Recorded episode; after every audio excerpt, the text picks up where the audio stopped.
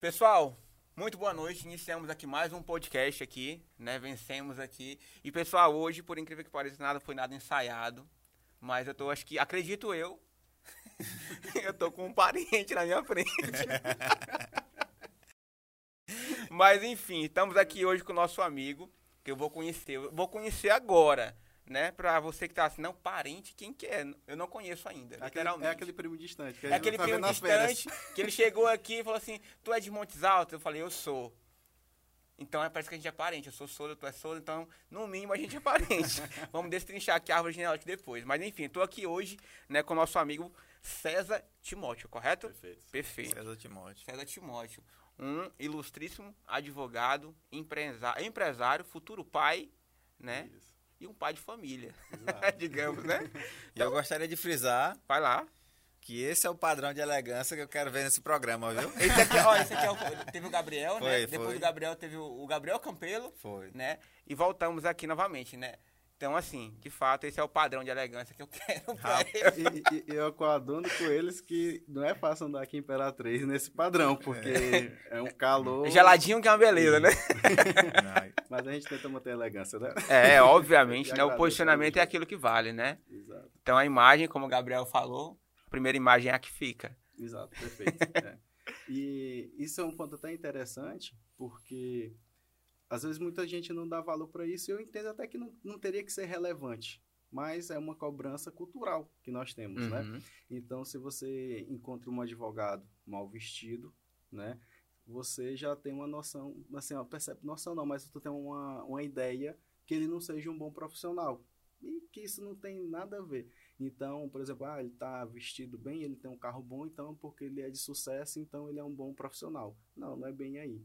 Mas também a gente não pode ser hipócrita e, e totalmente na contramão com relação a isso. Então, a gente faz um serviço decente, faz um serviço de qualidade e anda alinhado que não faz mal pra ninguém, anda bonito, pode sair. Faz bem até pra você Exato, mesmo, né? Você se exato. olhar e falar assim, cara, hoje eu tô bem, né? Eu Sim. tô me sentindo bem. Eu tenho, um- eu tenho um amigo que ele falou assim, Leilson, uma vez eu fui contratar um advogado, eu precisava de um advogado. E eu cheguei, né, nesse advogado e eu olhei pra ele, não vi ele tão bem vestido, porque, como você falou, né? Geralmente advogado, você olha, tá todo bem alinhado, de terno, gravata ali muito bem posicionada, tudo. E eu cheguei, eu vi ele lá e não... Ele não me vendeu. A imagem. né? A imagem dele não, não se vendeu. Uhum. Aí eu fiquei naquela, falei, o contrato eu não contrato. Falei meu problema pra ele, ele falou, não, eu vou resolver tudo naquilo. E ele falou assim, cara, não me passou confiança, Uhum. né? Por que que não me passou confiança? Porque a gente tem essa imagem do Sim. bom profissional, ele andar super bem alinhado, muito bem ali.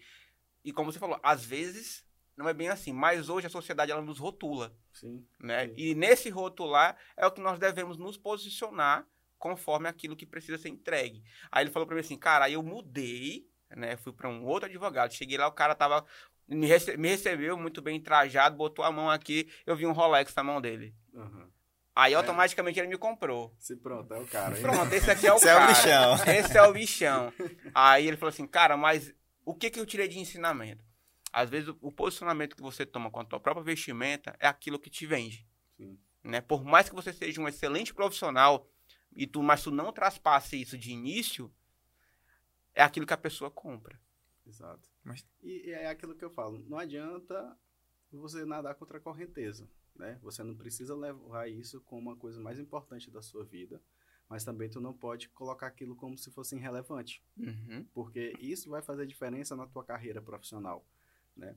É, e aí com o passar do tempo que você já tiver se posicionado, né? O cliente ele vai entender que aquilo dali o que mais importa é a qualidade do trabalho que está sendo empregado. Mas a gente também não pode colocar culpa no cliente com relação a isso, porque são as primeiras é, perspectivas que eu tenho de ti, né? A primeira impressão é que fica. Exato. Então, assim, hoje com a questão da internet ficou mais fácil tu contratar um serviço, tu saber quem é a pessoa, tu consegue seguir ela ali no, no Instagram, consegue olhar um canal dela no YouTube, tu consegue saber qual é o posicionamento dela, tu consegue encontrar um advogado que se alinhe a tuas ideias. Porque um advogado, além de resolver o problema, ele precisa entender sobre a pessoa, né? Então, a gente do direito, a gente estuda a sociedade. Então, não tem como a gente fechar os olhos e tratar uma coisa 100% técnica sem levar em consideração a pessoa. E a teu posicionamento influencia, a questão da tua religião influencia naquilo que tu acredita, o que que tu não acredita, quais são teus valores, tudo isso tem que ser levado em consideração na hora da prestação de serviço, né? Então é muito importante essa é, a gente desconstruir isso da desconstruir, né, na verdade isso da sociedade, de que a, eu tenho que contratar pela vestimenta. Então hoje a gente tem um canal bom, por exemplo, é, é, aqui o podcast vocês estão de parabéns, aproveitar ah, isso para poder falar, porque aqui em Imperatriz é uma cidade de grande potencial, né? A gente sempre foi grande referência e eu falo a gente porque eu passei boa parte da minha vida aqui em Imperatriz e tenho muitos amigos por aqui, tenho muita amizade, a gente tem é, trabalhos aqui em Imperatriz. Então, assim, é uma cidade que a gente está anos-luz, né, do que muitos imaginam. Então, assim, é, a gente tem um podcast desse regional, dá oportunidade de pessoas tá falando, é uma forma também das pessoas conhecerem um pouco mais o mercado que a gente está inserido e o que a gente tem. Não precisa, não precisa ir muito longe para poder conseguir contratar é, bons profissionais aqui para a A gente está bem abastecido com relação a isso. Concordo plenamente. Esse é o ponto. E é uma tecla que a gente procura incisivamente bater aqui. Né? Tanto na nossa área de atuação, que é a parte de, de posicionamento, de brand, de, criar, de design, uhum. que é, um, é um, um, nosso carro forte aqui hoje, porque tem muitas empresas hoje que olham para esse viés, né? para essa atuação, e falam assim: não, eu só vou encontrar algo bom aqui em grandes, grandes centros. Não, eu vou em São Paulo, eu vou no Rio de Janeiro, onde eu vou procurar grandes agências. Só que assim, aqui em Imperatriz a gente fala muito, gente, aqui tem muita gente boa. O grande problema é são que essas pessoas boas não se mostram e não se posicionam como bons profissionais. E os que se mostram, o pessoal de São Paulo veio e puxa para lá. É. Acontece Sim, pode muito, ver. É acontece verdade. muito, acontece muito. Ó, eu já, eu já, eu particularmente já recebi proposta para ir embora. Uhum. Eu recusei, porque eu tenho, digamos que as minhas raízes aqui, Sim. né? Eu gosto muito daqui. E eu quero atender, né, digamos que o Brasil e possivelmente o mundo sentado aqui. Sim. Eu tenho muito orgulho disso. É um posicionamento que eu tenho, que o Marcos tem, que é de quê? De procurar é, mostrar para outras regiões que aqui, Imperatriz do Maranhão, uma cidade pequena, digamos assim, né, tem bons profissionais capazes de atender, digamos que em grande escala, grandes empresas, né? E, e aí eu faço até um, um, uma defesa, como advogado de, de, de Imperatriz. É, a gente costuma dizer que a gente é, nós somos pequenos, na verdade, mas Imperatriz, a gente tem que lembrar que ela atende em torno de 60 cidades ao seu redor. Então, essas cidades procuram aqui atendimento médico, elas procuram aqui serviços, muitas é, dessas de problemas jurídicos, inclusive, alguns são resolvidos aqui, né? Por exemplo, na Justiça do Trabalho tem uma área de atuação enorme, né? Então, é, Montes Altos, é, Sítio Novo, tudo vem parar aqui. Então, assim, Imperatriz ela é um campo que tem potencial, é uma cidade de potencial e precisa ser mostrado mais esses é, prestadores de serviços, esses profissionais que aqui estão, para poder, é, de fato, a sociedade ter uma segurança. E aí a gente volta lá atrás aqui que eu estava falando. É, hoje, para tu contratar determinado tipo de serviço, antes tu não tinha informações, mas hoje tu tem. Tu consegue acompanhar a pessoa na rede social, saber como é que ela se comporta, tu consegue ver ela no YouTube, por exemplo, qualquer outra plataforma, e a, você consegue ter uma segurança melhor. Né? Uhum. Então a gente tira um pouco de cabeça que são nos grandes centros que vão ter bons profissionais. É, é uma, é uma é um julgamento precipitado essa parte de você falar assim, não, somente em grandes centros que tem bons profissionais. Muito pelo contrário, eu vejo que tem grandes centros contratando pessoas daqui. Sim. Né? Mas beleza. Vamos, vamos, vamos dar sequência. Agora, agora já, já falou como é que você pensa, agora diga quem você é. é né? Quero saber quem, quem, é, quem rapaz, que é né? César Timóteo aqui, né? Aí eu acredito eu que. Eu, particularmente, eu quero saber, né? Pra saber onde é que eu entro nessa história, nessa história toda. Onde é que esses laços sanguíneos começam, né? Pra gente poder ir se familiarizando um pouco mais. É, então, meu nome é César Timóteo. Na verdade, meu nome é César Augusto de Souza Gomes Timóteo. Tá aí né? o sobrenome, viu, gente? É. Souza. É. E aí, como o nome é muito grande, né? Até brinco que eu dificuldade rapaz. na escola para conseguir escrever Seu esse nome, nome de menino todo. mimado. nome de menino mimado vai falar César Augusto, venha cá. Você vai ver que não, que eu tenho raiz rural. então, é, o nome é muito grande, então a gente encurta. Então ficou César Timóteo tenho 33 anos. Sou advogado há oito anos. No período da faculdade, eu trabalhei cinco anos na Polícia Civil do Maranhão, de, no cargo terceirizado, era escrivão ad hoc. Né? Então, entrei isso na metade da, da faculdade. Depois, terminei a faculdade e aí continuei, ingressei na, na, advocacia e aí sigo na advocacia, né? Hoje minha advocacia é, é, minha paixão, é o que eu dedico, vamos dizer, minhas 20 horas de trabalho diário por dia, né? É, também sou casado, né? Com a Viviana, era Portilha, agora é Timóteo, né? Mudou. Fez questão. Estou é, esperando um, um, filho, a gente descobriu isso a semana passada, então ela vai fazer a primeira consulta quarta-feira. Oh, parabéns, que bem recente. E eu de coração aqui partido porque nós moramos em São Luís, mas eu venho muito em Imperatriz em razão das atividades, do trabalho que a gente tem aqui. Mas aí, como já estava programada essa viagem, aí desencontrou, né? É, foi uma surpresa para a gente essa notícia, mas é, essa semana eu final de semana eu volto, prometo voltar, né? e aí a, a, gente vai acompanhar esse passo. Sou, sou cristão também, presbiteriano, desde os 16 anos, e é isso. Esse é o César Timóteo que vocês têm hoje aí para conversar, e espero poder agregar é, para o programa, agregar também para as pessoas, né? Esse lado social, eu acho que é bastante importante, né? Nós, como advogados que trabalhamos diretamente com a sociedade, com pessoas, é importante a gente estar tá mostrando quem nós somos e tudo, para que a gente tenha uma, uma sociedade é, com referências no sentido de ter informações e ela tirar suas conclusões com relação a essas informações que elas têm. Bacana, muito bacana. Bom, bacana, eu quero conhecer um pouquinho aqui Fala, queria que você falasse um pouquinho das tuas raízes. Você começou a dar um introdutório, né? Tu é falou que é natural de Montes Altos, correto? É, vamos lá. A história é um pouco mais complicada um pouco. é, a, eu sou de Montes Altos no sentido de família materna, uhum. né? É, minha mãe nasceu em Montes Altos, na, na zona rural mesmo de Montes Altos, na fazenda chamada Sambaíba. E a minha avó e, e meu avô eram daquela região, mas a minha avó teve dez filhos e ela se incomodava naquela situação.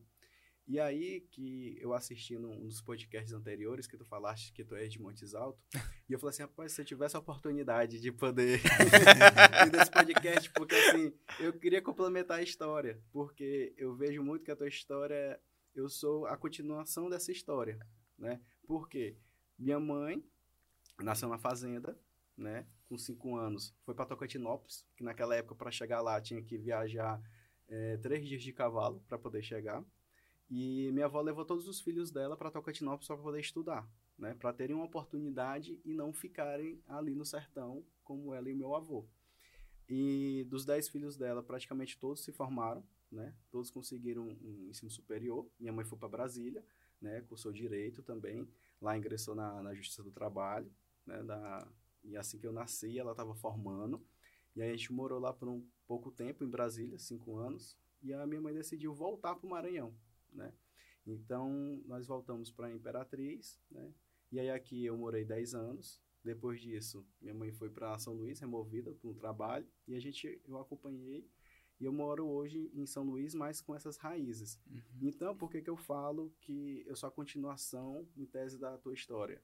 Porque eu não nasci no sertão, mas eu vivi no sertão, passava de seis meses com minha avó no sertão, passava minhas férias lá, e eu escutava isso diariamente na, no dia a dia, da dificuldade que foi sair do, daquele local para poder estudar, conseguir, conseguir é, se formar né, curso superior, que hoje, embora tenha um, a gente tenha um acesso mais fácil, mas é, imagina isso a, lá atrás, eu tenho 33 anos, então imagina lá atrás, 33 anos, tu conseguir ter um ensino superior, isso era uma, de outro mundo, era uma dificuldade imensa com relação a isso. Então, eu sou é, com origens rurais, não nasci lá no sertão, mas é, eu aprendi que isso era algo difícil. E minha mãe sempre falava lá em casa, olha, vocês têm uma obrigação de irem além do que eu cheguei, porque eu vim de lá de trás, e eu preciso é, que vocês cresçam, tenho que ir, vocês tiveram oportunidade. E aí que eu coloco a grande diferença de tu estás numa posição mais tranquila. Por quê? Eu nunca passei necessidade, nunca passei fome, sempre estudei em colégios bons, tive oportunidade de ter uma educação boa, né? Tive tudo do bom e do melhor com, com relação. Minha mãe conseguiu ter condições de, de me dar com relação a isso. E eu me cobro com relação a esse ponto, porque eu não posso a, não dar valor para minha família, né? Por tudo aquilo que eles correram atrás. Então, eu preciso realmente ir além de onde ela foi e eu preciso que o meu filho, ele vá além, né? Ele, que eu consiga também dar uma qualidade de vida que meus pais conseguiram me dar. E com isso, é, eu acho que isso fez uma total diferença hoje na minha vida, porque eu sempre coloquei muito a questão do trabalho na dificuldade, né? sabendo o que é, crescendo de passo a passo, para que a gente pudesse ir dando valor, sabendo como é que era a dificuldade lá atrás, e a gente indo assim. E aí, por que, que eu falo isso? Porque eu me sinto privilegiado na advocacia, né? Como é que eu fui parar na, na advocacia? É, como eu falei, trabalhei na Polícia Civil cinco anos e lá dentro eu tinha é, oportunidades de trabalho. Então os colegas procuravam. César, tô com uma demanda assim, assim, assado, tu não resolve? E aí eu fui começando a pegar aquelas demandas. Comecei a pegar demanda, demanda. Eu trabalhava naquele período é, só um expediente, fazer o tempo corrido. E a, no outro período eu resolvia esses problemas. E chegou um momento que não fazia mais sentido eu estar tá na polícia, porque a remuneração, como eu não era concursado, eu era dos terceirizados, eu consegui chegar no topo do que conseguia receber lá dentro. Então, a advocacia, ela, eu vi que ela tinha, me dava mais oportunidades. E aí, é, um amigo meu, de, de faculdade, abriu as portas para mim. E eu tenho uma gratidão enorme por ele, né, o Dr. Luiz Augusto, fim, porque naquele período ele tinha um escritório dele montado, e ele me deu uma oportunidade de ali começar com ele. Eu com aqueles pouquinhos clientes que ali tinham. E ali a gente conseguiu ir crescendo na advocacia. Passei um ano e meio tirando dinheiro do meu outro trabalho para poder pagar a minha parte na, no escritório, porque, como a gente sabe, normalmente na advocacia realmente é difícil começar. Você precisa, muitas das vezes, ter um, um, um capital por trás para conseguir, porque você começa com as demandas pedindo é, por êxito. Não, se a gente ganhar, você me paga tanto lá no final. E hoje uma média de uma ação, da mais rápida que ela for, é de um ano e oito meses. Então tu imagina como é que esse um ano e oito meses tu vai se manter. É, tem que ter bala, principalmente se for trabalhista, né? Exato. Então assim, por isso que eu falo que eu sou privilegiado, porque eu tive um amigo que abriu a porta do escritório dele, fui para uma estrutura física, que isso é dificílimo um advogado ter, e eu tinha um outro trabalho que eu conseguia tirar para poder manter o outro. Né? Então, não é todas as pessoas que têm isso. Mas eu não me acomodei com relação a isso. Não é porque eu estava numa situação, uma vantagem melhor, vamos dizer assim, que dos demais, que eu não fiz o meu trabalho. Eu fiz meu dever de casa. Né? Eu fui estruturar o escritório, estruturei o escritório, é, corri atrás para poder aprender, dava, prestava o serviço da melhor é, é, forma para o meu cliente, sempre prezei com relação a isso. E aí essa clientela foi aumentando, foi aumentando, foi aumentando, foi aumentando, que chegou a um ponto que a polícia não tinha mais espaço né? E aí chegou num período lá na polícia também que é, casou um ponto que estava fazendo troca de, dessas pessoas, das pessoas. E aí eu pedi naquele momento ali que encerrasse, né, a minha parte. Então, quando ali encerrou, eu já estava mais firmado na advocacia. E aí dali em diante eu consegui ir. Mas eu comecei lá atrás na advocacia com dificuldades de pouco a pouco desses clientes e aí eu fui seguindo. Então assim, eu digo que minha história é a continuação em tese da tua, né? Então é o outro personagem que está continuando, porque assim, eu sou o que vai ser o teu filho, né? O quem está ali adiante. E assim, isso não é justificativa. Né? Uhum. Se você está lá na dificuldade, não tem nada, você consegue ir adiante. Se você também está numa situação melhor, também não se acomode com relação a isso. Você consegue também fazer o melhor e consegue pelo menos é, aproveitar, né? Eu cobro muito isso, olha, a gente tem a oportunidade toda aqui. Eu estou com um escritório, eu tenho força de vontade, eu tenho saúde, eu tenho, posso seguir. E aí eu usei todas essas forças para poder ir galgando na, na, advocacia. E eu ainda sou uma criança na advocacia, né? Eu sou uma criança, eu tenho oito anos de, de, de, advogado. Mas, assim, é, eu consegui chegar longe, né? Já ouvi muitos advogados mais antigos, assim, poxa, César, tu conseguiu chegar longe com relação a isso.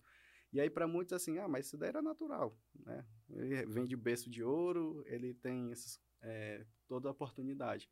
Mas não, a gente passa dificuldade nessa porque a gente é, tem tudo à mão. E aí isso é até difícil, porque se você não souber trabalhar isso, você deixa subir a cabeça que tu tem todas as oportunidades e você deixa passar várias pela sua vida e tu não trabalha com relação a isso. Esse, esse ponto, esse ponto se queima e não aproveita, é, né? Esse ponto que tu Exato. falaste aí com relação às pessoas que ah, te rotulam, né? Ah, nasci em berço de ouro, cor do tipo. Isso pra mim é um, é um grande demérito dessa pessoa com relação a você. A gente até conversou Né? A com gente o Gabriel até sobre conversamos isso. com o Gabriel sobre isso. Uhum. Que as pessoas olham pra pessoa ali, não, tô bem estruturado, tenho, tenho posses, eu tenho um trabalho muito bacana. Outro vai dizer, Mas também crescendo. foi a mãe que deu, né? Ah, foi a mãe que É. deu. Mas a pessoa não entende que a construção do legado, né, não acabou ali. Ele tá dando sequência, ele tá melhorando aquilo, É. né, Sim. que já foi feito. Então, assim, eu vejo, eu olho para essas pessoas assim, que falam assim, ah, nasci em berço de ouro. Cara, não, não, não tira o mérito do cara. Ele tá estruturando, ele tá correndo, tá tentando dar sequência ao legado que a mãe dele começou, né, ali no- nos primórdios, com toda a dificuldade do mundo. Mas o cara tá ali honrando tudo aquilo que ela pontuou no começo para ele. Tá colocando para frente ali os princípios, os valores que ela instruiu a ele Sim. né? E vai melhorar a cada dia mais. Então o cara fica com ele, ah, nasci em berço de ouro. Putz, não funciona o cara. Inclusive, eu acho que você tem uma missão maior. Na verdade, você não tem uma missão tão grande como seu filho vai ter. Tem uma frase que diz o seguinte: Tempos difíceis constroem homens fortes. Homens fortes constroem tempos fáceis. E tempos fase, fáceis fazem homens fracos. Então, se você, você é, veio de, uma, de, uma, de um tempo difícil, sua mãe veio de um tempo difícil, e ela se tornou forte, fez um filho forte, e você agora tende a construir um tempo fácil. Então, é, o mais difícil é pro teu filho, né? Sim, sim. Pensando por essa lógica, o mais difícil vai ser pro teu filho, que ele vai ter tudo mais à mão ainda do que você teve. É. Porque você ainda pegou um tempo meio de construção, né? De consolidação ali. E teu filho tem tudo para ter tudo à mão, né? Mas aí é bom porque nós estamos é, gravando e vamos pro ar. E eu já deixo registrado aqui para ele, pro meu filho, que quando ele estiver lá na frente. é, assim como minha mãe me cobrou isso e não foi nenhum é, uma pressão psicológica e nem nada, cobrou isso com todo o amor e carinho do mundo, né? Pra gente ser ciente com relação a isso. Eu vou tentar cobrar dele da mesma forma. Porque não, não é nada além do que ele pode fazer, né? Isso ele deve seguir com relação a isso e para ele também repassar isso para as próximas gerações. Nós não precisamos ficar nesse ciclo dessa forma. Nós podemos sim ir galgando, ir galgando e, e chegando mais adiante.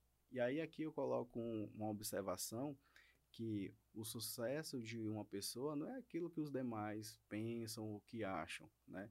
É aquilo que é de fato um sucesso para você pessoalmente. O que você conseguiu conquistar, o que, que você conseguiu é, chegar, né? E isso é, é, é importante que seja é, bem frisado para que não fique parecendo, ah, mas o, o- todo mundo tem que ir em busca de sempre crescer e conseguir ir mais adiante, e, e as pessoas, às vezes, elas se perdem com relação a esses referenciais, né? Isso é importante a gente deixar é, registrado. Registrado. É. E outro ponto muito bacana de falar é que eu, na, na- no dia que eu tava conversando com relação a isso, né? Eu e o Marcos no carro conversando, é que não necessariamente para mim ter uma história de sucesso, eu tenho que ter sofrido no começo. É, nem Sim. passado fome. é. Nem passado fome. Não é porque eu tive uma história um pouco sofrida, né? Que eu tenho uma história bonita, não. Aí a gente fala assim, ah, profissional fulano, ele tem uma história muito bonita e complementa com o que ele vive hoje. Não é bem assim, né?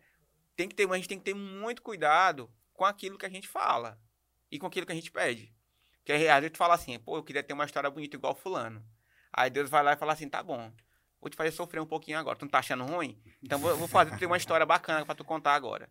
Sim. Então, assim, muito cuidado com as palavras. Que às vezes você fala muito e você acaba pagando pela própria boca. Então, assim, muito cuidado com relação a isso. E eu vejo que isso é uma, é uma, é uma, é uma- São palavras que, cara, muita gente fala. Ah, fulano tem uma história linda, Bill Gates teve uma história linda, Steve Jobs, e uma série de pessoas, né? Mas você não sabe, às vezes, que para você chegar a alcançar o sucesso, tu não precisa sofrer tanto. Não é porque tu não nasceu composto, coisa do tipo, que tu precisa sofrer, ter uma história bacana para contar. Não é bem assim. Né? E, o sucesso ele não se resume à riqueza. Não. E a riqueza que eu falo aqui é riqueza monetária. Uhum. Né? Porque se a gente parar para pensar, essas grandes personalidades, muitas das vezes, claro, elas fizeram, tem, deixam um legado, elas têm um, uma contribuição social, mas a maioria dela tem posses, né? Então uhum. as pessoas tendem a colocar que sucesso é você ser rico. Não, não necessariamente. Às vezes você é uma pessoa de sucesso e não sabe, né? Você é um pai e tanto, conseguiu educar um filho. Isso é, é, é, é, ter sucesso. Hoje em dia é um sucesso né? muito grande. É muito mais difícil, eu acredito, até do que ser rico. é. né? Você conseguir criar um, um, um, filho, colocar ele com os princípios, né? E ele seguir aquilo ali, muito mais difícil. Então, assim, é, a gente tem muitos aspectos com relação a esse ponto. Então, assim, serve de lição para cada um parar, pensar um pouco com relação a isso e entender. Às vezes você é uma pessoa de sucesso e não sabe que é uma pessoa de sucesso. Né? Uhum, verdade. Verdade. Bom, bacana. E, e, César, quais são as áreas de atuação da, dentro da advocacia, assim, que são hoje o teu forte no escritório? É, então, hoje no escritório a gente atua em duas áreas, né, assim, que a gente divide, pessoa física e pessoa jurídica, né. A pessoa física a gente atende direito do consumidor, direito previdenciário e direito do trabalho, né. Na parte empresarial, é, nós atendemos direito do trabalho, direito do consumidor, né? e aí são visões e focos diferentes um do outro, né? são lados diferentes, e o penal empresarial.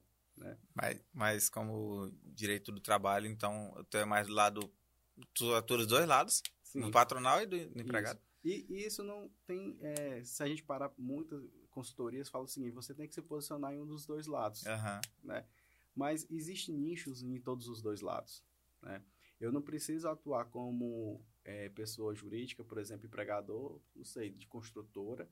Eu não preciso pegar pessoas físicas que estão entrando com ações contra construtoras. Eu posso pegar pessoas físicas que estão entrando contra, não sei, área médica, outros pontos. Então, assim, você consegue atuar de forma ética, de forma é, é, saudável, que eu possa dizer, prestar um serviço de qualidade, menos você, mesmo você atuando nos dois pontos, né?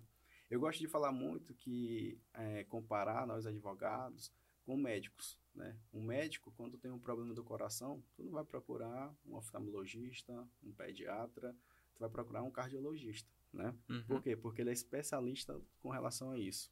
E no direito a gente também é dessa forma. Não é, aquela figura de antigamente que eu tinha, o advogado da família, que resolvia todos os problemas, hoje ele tem dificuldades de estar no mercado, porque nós temos muitos ramos do direito, nós temos muitas áreas, a nossa legislação ela é, ela é complexa, né? então você tem que se especializar em determinados pontos. E mesmo dentro da, da tua especialização, por exemplo, nós estamos falando de direito do trabalho, eu tenho que me alocar em alguma área dentro do direito do trabalho, porque são N é, é, possibilidades ali dentro. Né? Então, hoje a gente consegue atuar dessa forma, mas a gente não mistura os pontos. Né? A gente trabalha em, em, setores diferentes e não há conflitos, não há choques com relação a isso.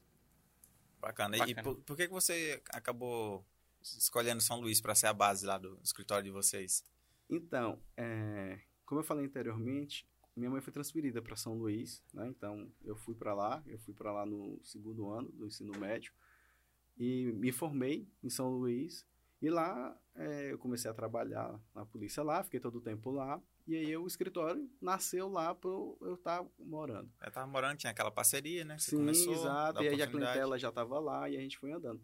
Mas é, uma coisa que é muito interessante aqui de Imperatriz, né? Que é uma coisa que eu acho que é unânime para todo mundo. Aqui em Imperatriz é, você consegue fazer é, relacionamentos de amizade muito forte. Então, é, eu morei aqui em Imperatriz dos meus 7 aos 17, então 10 anos, e eu tenho amigos, irmãos daquele tempo, né? Então, uhum. você são pessoas que você não perde contato, tu passa um tempo sem falar e quando tu encontra tem muita coisa para conversar e tudo. Então o que que aconteceu? Como eu tinha tido essa passagem em Imperatriz, minha família é lá de Montes Altos, então eu nunca deixei de frequentar Imperatriz e para Montes Altos. E com isso foram surgindo demandas. E aí foi quando houve a necessidade da gente abrir nossa segunda né, é, unidade, que foi aqui de Imperatriz, em razão dessas demandas. Né? E aí a gente chegou mais um pouco além, lá em Montes Altos, quando minha mãe é, se aposentou da Justiça do Trabalho, né? E aí também começou a surgir demandas lá na cidade onde ela fica, que é Montes Altos. Então a gente abriu nossa terceira filial lá. A tua mãe já está alocada em. Ela mora em Montes Altos hoje. É, ela é um pouco nômade, né? ela, é, a, base, a base dela, vamos dizer assim, é Montes Altos, mas ela fica entre Imperatriz e São Luís também. Eu tenho outros irmãos que moram aqui. eu acredito, eu acredito fica... que daqui mais um tempinho ela vai ficar mais em São Luís do que em Montes é, Altos. Né? eu tenho essa séria. É, era uma cobrança grande que eu tinha. eu acho que com a chegada dessa, dessa criança aí, acho que ela vai começar a mudar um pouquinho da, do destino dela. É, é o primeiro neto aí, tu imagina, né? a besteira vai ser grande. Cara, já tô até vendo. Eu ligava pra ela, e aí, mãe, como é que estão as coisas? Ela, não, e aí, quando é que tu vai me dar um neto? Eu tava pensando aqui quando eu tivesse um netinho, eu falei, não, mas... Rapaz, Lá em casa eu, eu dei um eu, cachorro pra mãe, dei eu, dois, eu, eu passei, ela eu, esperava um pouquinho. Eu passei por essa mesma cobrança. Meu pai e minha mãe, eles faziam, só quebrando aqui um pouco do protocolo, eles falavam assim, será que a gente vai morrer e, não... e, eu não vou ganhar um neto. É. Tinha assim aquela cobrança psicológica, né? Aí quando foi no final do ano passado, juro por Deus que não foi combinado. eu e minha irmã, assim, com intervalo de, que, de três, dias. três dias de um pro outro. Rapaz. Descobrindo que tava todo mundo Era um grave. teste mesmo de Moço, cardíaco. Foi assim, cara, como é que pode? Se fosse combinar, não tinha dado certo. Aí, inclusive, aí o nascimento, a Alissa, né, que a filha veio primeiro, logo hum. depois veio o Natan. O Natan chegou na virada do ano, faltando sete minutinhos. Eita. Que é o meu filho, né? E assim, foi um presente, uma realização. Hoje, assim, vou te falar, eu vou te antecipar. Cara, é a melhor cor do mundo. E os avós ficam bestas, cara. a minha mãe, a mãe mora longe, né? Fica naquela coisa, faz vida de chamada, tudo, como é que tá. Enfim, cara, é, só mas... vivendo para você entender como é que é a paternidade, mas é muito bom. É, entre, entre meus amigos, eu sou um dos últimos, assim, a ter, a casar e ter filho, né?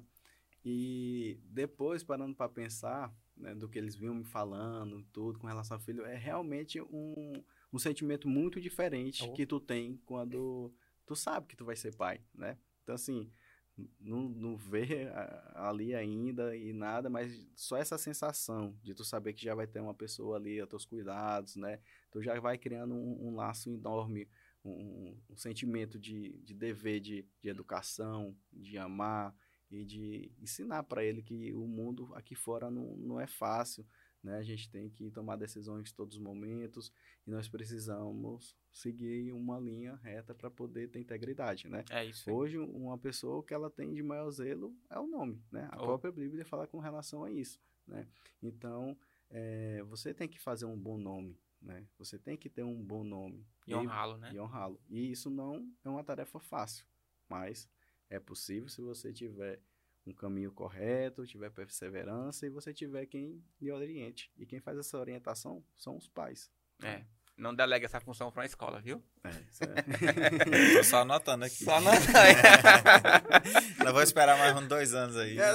Tem, acho que tem, a gente tem um amigo na plateia aqui hoje também que ele tá passando um pouco por isso, né? Tá. Acredito eu que ele tá passando por esse, esse mesmo, essa mesma transição. Não, eu acho que o cara fica mais besta ainda quando o menino nasce com a cara dele.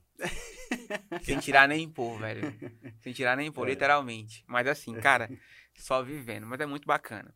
Cara, eu tenho uma pergunta pra me te fazer, porque assim, como tu falou no começo, né? A área da advocacia, para quem tá começando a entrar nessa área, não é nada fácil. Sim. Né? Eu vejo, eu tenho amigos que passaram no AB agora, mas para entrar mesmo, falar assim, cara, eu tô começando aqui, a gente sabe que toda profissão é muito difícil você começar ela, né? E você tá com, o quê? Oito anos, né? Oito anos, começou a galgar essa carreira e tá obtendo um, um sucesso, assim, inimaginável para alguns advogados. Uhum. Como é, né, um conselho que o César pode dar para um, um, jovem advogado que acabou de passar no OAB e tá ainda um pouco desnorteado, né? Por onde começar?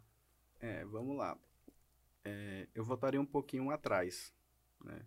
Eu acho que a pessoa tem que se definir durante a faculdade. Qual é o uhum. caminho que ela quer seguir. É isso mesmo. Porque muitas das pessoas fazem o direito sempre como uma segunda opção. Ah, não me identifiquei com nada e vou fazer direito, né? Mas, é, e a gente pega isso, puxando um pouco para o lado do empreendedorismo, que eu preciso amar aquilo que eu estou fazendo, tenho que ter foco, eu tenho que ter planejamento para eu poder conseguir chegar em algum lugar, né? Porque eu não posso brincar de ser empreendedor, eu não posso brincar de ser empresário, eu não posso brincar de ser advogado, né? Então, é, um ponto que eu daria para uma classe antes desse advogado é faça estágio, aprenda a ser advogado. Você viu ali a sua profissão, então faça o planejamento para você ser um advogado. E aí a parte, e aí eu falo, eu gosto de falar muito isso no escritório, né, com relação à parte do advogado, a gente tem até um programa voltado com relação a isso. E eu sempre gosto de falar o seguinte para eles: é, sofram agora, né, para poder lá na frente você já saber ser um advogado. E tem determinadas coisas que não são diferenciais, são obrigações. Então, hoje, a pessoa saber fazer o ofício, isso não é um diferencial. Embora seja para o mercado, né? infelizmente. Mas isso não é um diferencial. Isso é uma obrigação que tem que ter. Então, assim, é, o primeiro ponto que eu entendo para ser um bom advogado, ter base. Saber aquilo que você está fazendo, né? E depois ter tudo um planejamento, né? Eu preciso entender, tu quer ser advogado, mas tu quer ser advogado de quê? Onde que você quer chegar? Tu queres ter uma equipe grande, quer ter uma equipe pequena? Quem é que você pensa que pode ser cliente? Quem pode ser que seja cliente? Você fazer um estudo como se uma empresa fosse, né? E hoje lá no escritório, primeiro, eu tenho um, grande mentor, Deus, né? Sempre é, coloquei todos os meus pedidos a ele, os meus projetos, e eu sei que ele tem me dado sabedoria com relação a esse tempo. E eu sou uma pessoa que me cobrava muito de fazer tudo muito certinho. Eu gosto de coisas muito organizadas, então eu queria me formar, eu queria ter meu emprego, eu queria ter condições de ter uma casa, aí eu queria casar e aí eu queria ter filhos. E tudo isso aconteceu de forma natural, né? Então, o crescimento do escritório eu comparo um pouco muito com minha vida, porque, é, embora é, desde o início eu tenho tratado escritório como escritório, é, vida pessoal como vida pessoal, mas ele reflete um, outro, não tem como. Então, no escritório a gente veio crescendo de forma galgando. Então, assim, defina o que, que você quer ser na advocacia, tenha base com relação a isso e saiba que o caminho não vai ser fácil, né? E tenha paciência, né? Eu tenho conversado com muitos jovens com, com relação a, a essa parte de, de ser advogado e tudo mais, e eles têm é, a ideia assim, que eu vou entrar hoje na advocacia e eu já vou estar tá rico. Começando né? a ganhar rios de dinheiro, né? Isso. né? E, e não é dessa forma. E também não estou dizendo que o pensamento da pessoa está certo ou está errado, mas ela tem que perseverar, ter é, o tempo, tudo tem o seu tempo, tem que ter um amadurecimento. E com certeza, se você conseguir seguir é, todo esse planejamento que você fez lá atrás, que não tem problema nenhum você ir mudando no decorrer do tempo, e eu me coloco nessa posição, porque quando eu estava dentro da polícia, eu estudava, era para ser delegado. A minha ideia de formação era ser delegado. E eu, hoje eu olho para trás e não me arrependo um minuto quando eu mudei para advocacia. Por quê? Lá dentro da polícia é, tem suas dificuldades. Como né? todo negócio Como tem. Como todo negócio. Então você precisava fazer uma diligência, não tem material, precisa fazer uma operação, não tem suporte suficiente de pessoas, e aquilo me incomodava. E eu via que na iniciativa privada era muito mais acelerado isso. Né? Então, por exemplo, no serviço público, eu precisava comprar uma impressora. Não, mas tem que licitar, não sei o quê, e vai demorando. Depois, quando eu comprei a impressora, já tem outras, várias impressoras mais modernas que aquelas, e assim a gente vai. Na, no serviço da iniciativa privada, não. Precisa da impressora? Precisa. Vai é, é, gerar resultado isso? Vai. É quanto? É tanto. Tem condições? Tem. Então tá aqui a impressora, segue o trabalho. Então, é, você, para um jovem, né, advogado e tudo, ele tem que se planejar. Ele tem que se planejar. Mesmo que ele imagine, sim, eu vou ser um advogado sozinho, você é um autônomo, vou atender determinada quantidade de demandas e pronto, eu quero ser isso. Pronto, sem problema algum. Mas faça um planejamento, trace o, o seu caminho com relação a isso. Né? Como se você fosse abrir uma empresa. E aí, se você for pensar nisso, ninguém abre uma empresa é, eu posso até estar errado, mas assim, é, se você for seguir um protocolo, ninguém abre uma empresa sem analisar quem são os clientes, quem é o teu produto, é, qual é o preço que você vai cobrar nisso, como é que você vai fazer para rodar esses serviços. Modelar o negócio. Né? Exato, modelar todo que ele. Que seria a, a, é o tal do Canva, é né? o Canva, né? Seria o traçar correto, né? É, Algumas pessoas atropelam o processo, mas o, o correto seria basicamente esse. E, e, e, hoje muitas pessoas falam o seguinte: ah, mas lá na academia não ensinam a gente a isso. Cara, mas nós estamos num tempo que a informação ela é tão fácil, ela é tão acessível, né? Não vou dizer a todos, porque claro que a gente tem muitas realidades, mas assim, muito mais fácil que lá atrás. Olha, eu não tenho muito tempo de advocacia. E quando eu comecei lá atrás, você não tinha modelos de por exemplo, peças, que é uma coisa básica hoje no direito, que você achava fácil, tu tinha que ir pro livro, né? Então, no meio do, da, da minha faculdade, que foi surgindo um KD, um Google, hoje tu quer fazer uma peça, tu faz em dois minutos, porque tu tem N é, modelos ali pronto, então, assim, é, a gente não pode ficar, e aí entra aquela parte, não pode ficar acomodado, esperando que tudo aconteça, corra atrás, e um, um, um dos grandes pontos que eu, eu até falo muito isso para o pessoal que entra no escritório, os estagiários, eu conto um pouco lá na, da minha trajetória lá na polícia para eles. Porque aquilo ali fez é, uma total diferença na minha vida. Quando eu fui contratado para a polícia e era terceirizado, era para ficar registrando a ocorrência. Eu estava no quinto período de direito, tinha tido algumas cadeiras básicas de direito penal. E era a função. Fica sentado aí, vai chegar uma pessoa da sociedade, vai explicar aí o que, que aconteceu com ela, perdeu o documento, foi roubado, foi furtado. Tu faz um textinho aqui explicando, preenche o, o, o sistema e tu imprime, entrega para ela assinar, ela vai, pega o BO dela e vai embora, né? E aí aquilo eu fiquei assim, cara, mas isso aqui não vai me agregar muito não. Né? Protocolo totalmente engessado, né? É, e aí eu já ficava angustiado, porque, tipo assim, a pessoa chegava e, e foi furtado, foi roubado, disse, é, mas tem que... É só registrar mesmo, porque não, não era nem má vontade, mas é porque a estrutura não, não comportava a quantidade de, de, de, casos que tinham. Como é? Tipo, a pessoa chegava lá já ficava esperando que fosse um policial com ela sair na rua Exato. procurando ali e, o bem. E eu, eu até entendo que muitos dos casos dariam para ter sido resolvidos. Uhum. Isso dava para fazer, mas era impossível humanamente, porque tu não tinha suporte suficiente com relação a isso, né? Infelizmente. E aí aquilo ali me incomodou. Eu passei uma semana fazendo esse trabalho, né? E aí eu falei, cara, não vou ficar nisso não. E o, o escrivão lá, ele era sozinho, trabalhava só. Então o cartório tinha muita demanda, mas ele era só. E aí é, tinha um delegado, né, Dr. Rafael Leite, que eu tenho uma extrema admiração e, e gratidão com, com relação a ele, porque ele me deu muita oportunidade lá dentro.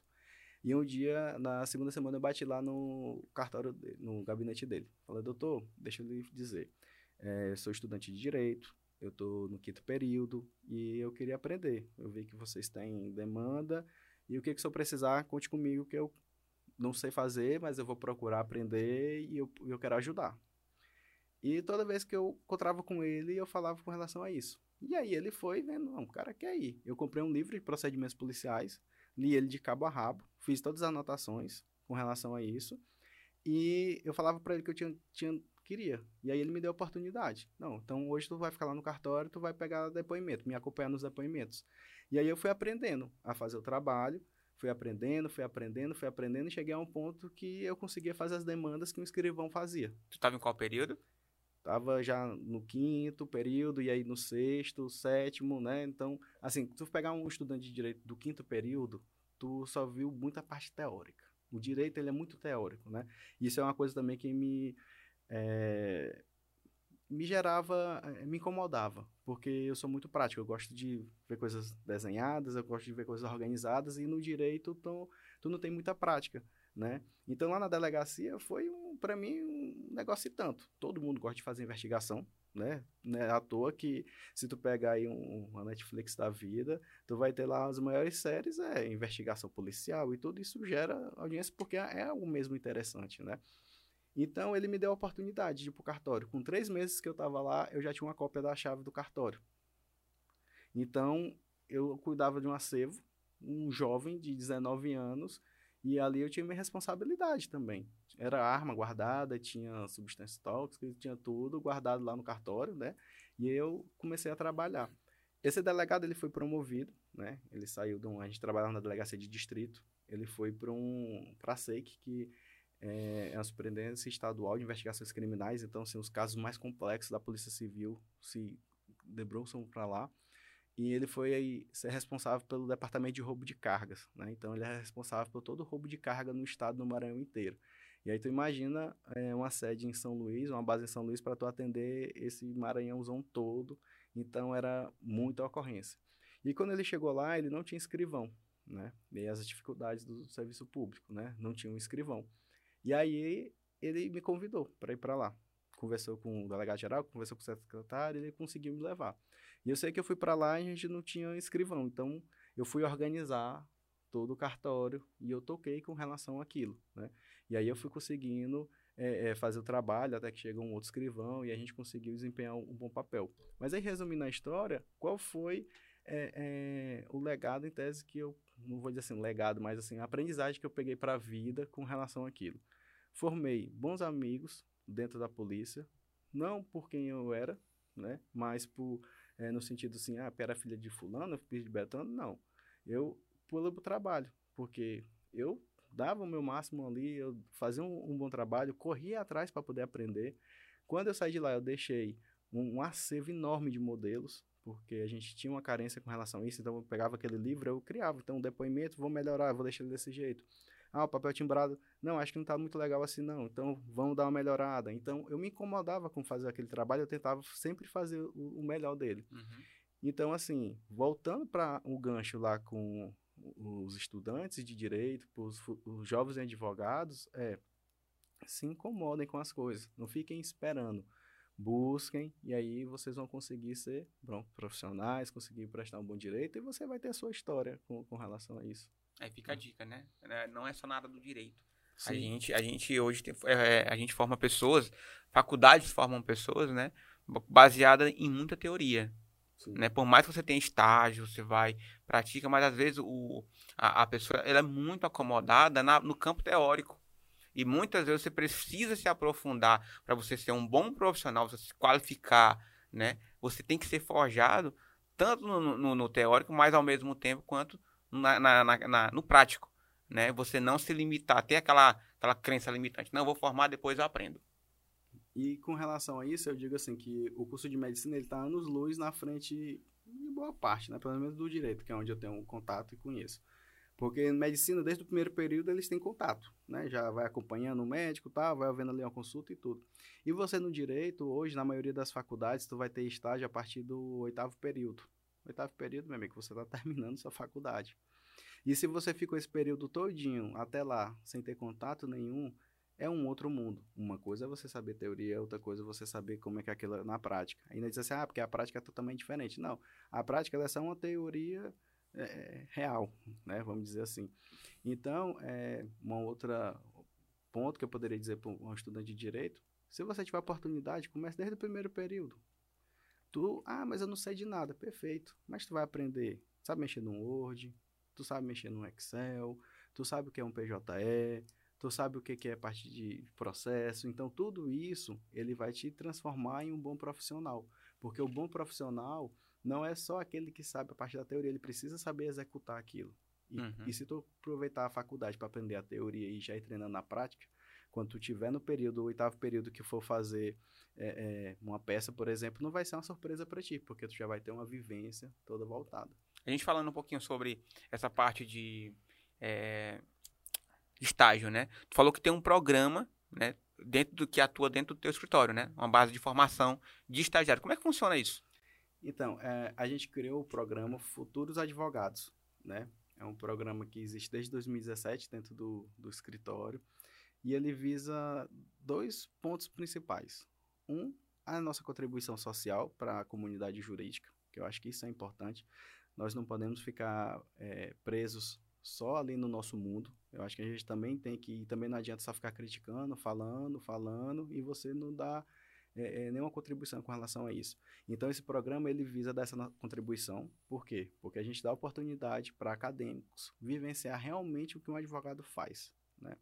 E também nós visamos no escritório um crescimento. Né? Então, os nossos futuros advogados, né, os futuros profissionais, são pessoas que nascem desse programa.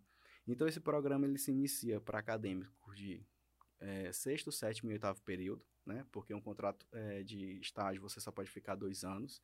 Então, você consegue ter ali dentro uma, um crescimento. Então, tem todo um planejamento de de plano de cargos carreira. Então você entra como estagiário de férias, passa um mês fazendo algumas atividades. Dali é escolhido os melhores. Ele vai para é, estagiário júnior. Ele passa seis meses como estagiário júnior. Depois ele vai para estagiário pleno depois mais seis meses ele vai para é, sênior e depois ele vai para é, estagiário master. Então, nesses dois anos ele vai ter todo cada seis meses uma possibilidade de crescimento. E nesse crescimento ele aumenta a carga horária dele, aumenta a remuneração de bolsa dele, aumenta as responsabilidades dele. Ele vai terminar é, esse programa de estágio já aprendendo a fazer liderança, executar projetos, fazer planejamentos de projetos, né? Então, quando ele formar ele está 100% apto para atuar na advocacia ou com a gente no escritório, que é essa é uma das nossas ideias, mas também para estar tá no mercado de trabalho de uma forma melhor. Né? E aí nesse ponto nós não precisamos ser é, nesse ponto nós não precisamos ser egoístas. Né? Dizer, ah, mas eu vou formar pessoas para o mercado, nós vamos é, é, formar pessoas para jogar aí de bandeja para concorrência. Não, pelo outro lado. Quanto mais advogados nós tivermos é, sabendo fazer o trabalho, sabendo é, fazer, um, prestar um bom serviço, melhor nós vamos ter um mercado profissional. Sim, né? com sim. certeza. Então, esse é um programa, nós já temos cases de sucesso com relação a isso, nós já temos hoje advogados no escritório que vieram desse programa, né? Nós temos uma boa procura com, com relação a esse programa, e assim, é um, um menino de olhos, assim, vamos dizer que assim, eu gosto bastante dele, eu acompanho bastante o pessoal que faz a parte desse programa, porque eu me sinto útil socialmente com relação a ele. Hum. Bacana. É, é porque vai além do que de dizer que ah, a faculdade não prepara o cara direito. Não, mas tudo bem, isso aí boa parte das pessoas já sabem, principalmente quem passa pela faculdade de direito. Mas é dar uma contribuição, né? Pô, isso é muito massa. E foi você que moldou esse projeto? Assim, Foi. porque é um negócio muito trabalhoso, né? Dividir as etapas. Olha, esses seis meses aqui o cara só vai ver Xerox, por exemplo. Né? Estou fazendo um exemplo em é, estagiário júnior, né? só Xerox. Aí depois ele vai aprender a mexer no PJE, depois ele vai aprender o que, que é uma peça. Isso é uma coisa muito. Mas, mas requer um, tempo, né? Assim, para. A primeira coisa que a gente fala: olha, você é um estagiário, mas você vai ser tratado como se advogado fosse. Porque Nossa. você está aqui para ser um advogado, né? Claro, você vai errar, a gente vai né, ter um, todo um olhar diferenciado por esses erros e tudo mais. Mas nós vamos tratar como se fosse um advogado. Então, assim, desde o primeiro contato que ele tem, ele vai fazer coisas de advogado. Né? Ele vai fazer coisas inerentes realmente à profissão. Porque nós precisamos que essas pessoas, ao final, elas tenham realmente vivência com relação àquilo. E esse foi um projeto que a gente foi criando ele lá atrás, eu tive ideia com isso, a gente tinha estagiários, e aí a gente conseguiu, começou a aumentar o escritório, e a gente tinha dificuldade de contratações, porque a gente pegava um advogado, né, já sabia tudo formado, mas ele não conhecia o, o escritório. Ele não sabia nosso planejamento, onde a gente queria chegar, como é que eram nossos processos internos. E nós demorávamos muito tempo para poder ensinar e explicar isso tudo para ele. E aí, com o estagiário, ele é um cara que tem mais tempo para poder estar tá aprendendo, poder estar tá errando. E aí a gente investiu nisso e a gente foi construindo. Não foi fácil para estar tá hoje na roupagem que ele está, mas a gente é aquele negócio, planejamento e começar a executar. Se eu pensasse no escritório apenas com visão de advogado, provavelmente eu não teria tempo para fazer isso, porque a operação por si só ela te engole. Então, é, pensando lá atrás, como empresa, opa, eu tenho necessidade disso. Se eu não fizer nada, o, o que que com o rumo que o escritório vai chegar, quem vai ser o escritório ali na frente, né? Então é ter perseverança e aí é estudar mesmo questão de, de gestão, estudar um pouco questão mesmo de, de, de educação, é, um endomarketing e tudo isso para tu conseguires é, é, saber um pouco desse mundo. E é muito bom, é muito interessante. A gente aprende muito com esse pessoal. A gente aprende muito com eles. A gente começa a ter uma é, ver o que que o jovem pensa, ver o que que ele almeja, o que que ele pensa. Porque assim, do, do tempo que eu formei para cá, a advocacia mudou muito. Né? Então, assim, a gente tinha processo, eu peguei tempo de processo 100% físico, ou seja, era papelzão. Tu imprimiu um calhamaço de folha, dava entrada no protocolo, para ter, ter um primeiro despacho demorava no mínimo 15 dias se o processo andasse muito. Por quê? Porque precisava furar aquelas folhas, colocar uma capa, e aí eu já pensava lá atrás, moça, eu vou levar logo o meu todo furadinho logo, para ver se pelo menos anda mais rápido, né? Mas aí tinha aquela demanda toda, então tu tinha que colocar uma capa, botar o processo bonito lá, imprimir e tal, colocar na mesa do juiz, e aí o juiz tem aquela pilha de processo e ele dá um despacho. E hoje, questão de cliques, a gente dá entrada no processo, né? E aí, eu, no mesmo momento, já está para o juiz apto a dar qualquer despacho. Né? Então, assim, em pouco intervalo de tempo, isso mudou. E esses jovens, eu falo hoje no escritório, a, não adianta, essa advocacia que vocês estão aprendendo aqui, ela serve por agora. Mas o amanhã vai ser totalmente diferente. É uma mudança isso constante, né? Isso. É. Fala que é uma mudança constante. E, e, aí lá na frente, quem vai ser o diferencial? E aí que está aquela questão que eu falei para vocês, da base. Porque hoje nós já temos tecnologias, por exemplo, hoje no escritório nós temos um programa de peticionamento. Então, hoje, se a gente fosse entrar no PJE para peticionar um, um, um, processo, a gente demoraria aí, sei lá, cinco minutos. Com esse programa, nós gastamos 10 segundos. Otimização de tempo. E aí, qual é o diferencial da questão desse programa? Eu preciso saber configurar. É. E para eu saber configurar, eu tenho que saber fazer na prática e preciso ter base teórica. E aí, daqui a pouco, esse trabalho que a gente está fazendo operacional vai se diminuindo, vai entrar é, programas para poder ir fazendo isso, porque eles conseguem fazer com mais rápido, conseguem fazer com assertividade maior, isso não tenha dúvida. E quem vai se despontar são aquelas pessoas que conseguem entender como é que funciona aquele mecanismo, como é que pode melhorar, elas serem incomodadas se aquilo ali está dando certo, não está, como que pode beneficiar com relação a isso. Então, é, essa vai ser a advocacia do amanhã e a gente tenta pregar com relação a isso a eles. Então, é importante a gente ir oxigenando também nossa equipe com, com esses jovens para a gente poder estar tá sentindo, né? São jovens que daqui a pouco não estudaram mais em livro físico, são 100% virtuais, né? Estão inseridos numa realidade totalmente diferente, né? Bacana, eu vejo que tá um, um tem essa, essa pegada muito do empreendedor, né? Dentro do teu negócio. Tu não é só aquele advogado que tem um escritório, tudo, tem ali a, os, o, a, os processos, tudo aquele. A, o, o, protocolo normal, né? Mas tu tem muito uma veia empreendedora. Né? E tu procura aplicar muito isso. Como é que funciona isso hoje dentro do teu, do teu mercado? Tem esse programa, mas ao mesmo tempo eu vejo que tu tem é, prospecção. Como é que funciona um pouco isso dentro do teu, teu nicho? É, então, eu passei e passo por todas as dificuldades que uma empresa tem. Né? Por exemplo, semana passada nós estávamos revisando a precificação, por exemplo. Então, é, a gente tem que estudar, não adianta. Né? A gente tem que estudar para poder ir aprendendo, fazendo tudo.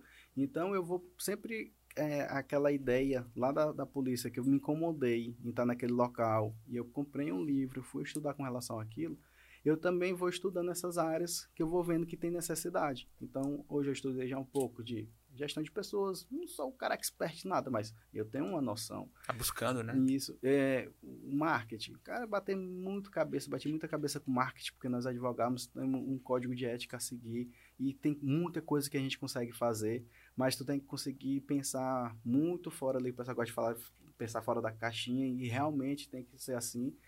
E tu vai estudando marketing, tu vai estudando endomarketing, né? Então, e aí a gente foi setorizando o escritório. Quem é a cabeça do marketing lá hoje? É, ainda é você ou já é a turma mais jovem? Porque eles, eles têm muita referência que você já nem conhece mais, assim, não consegue acompanhar, né? É.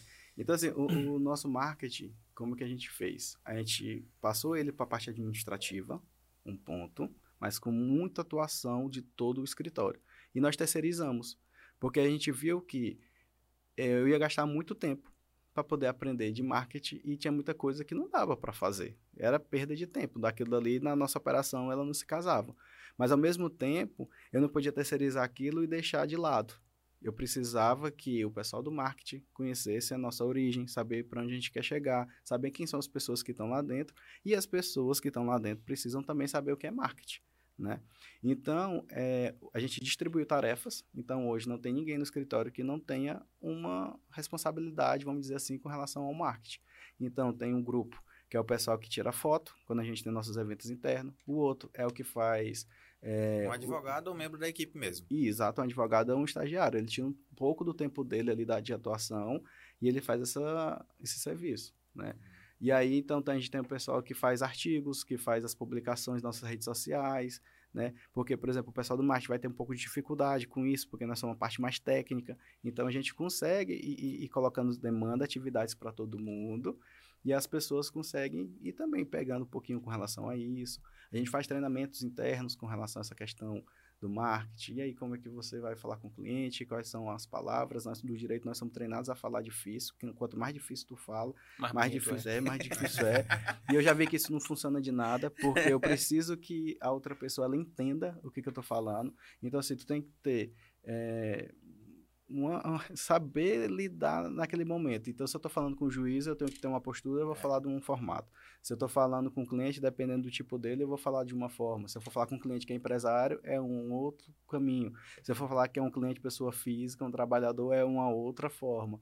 Então, tudo isso a gente tenta é, utilizando. E aí a gente agrega o endomarketing e o marketing também. Né? Então, a gente faz esse trabalho bastante forte.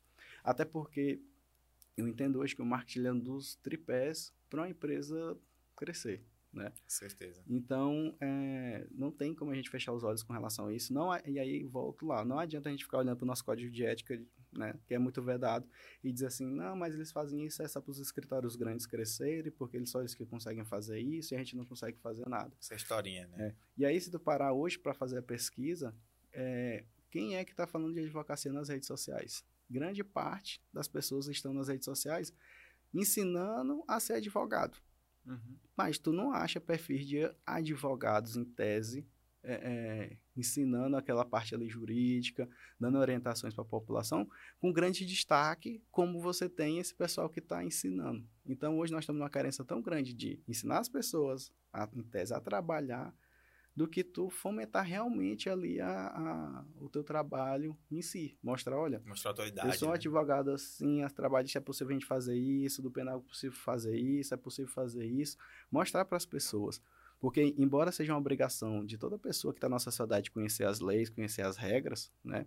Mas a gente sabe que elas são muito complicadas. A gente que é do direito passa a vida estudando e não sabemos de tudo, né? Então, é, é um pouco com relação a isso. É importante, a, a, dentro do escritório, a gente conseguir ter essa visão mesmo de empresa e aí a gente faz plano de ação, vê tempo para fazer esses projetos, corre atrás de sistema para poder acompanhar isso.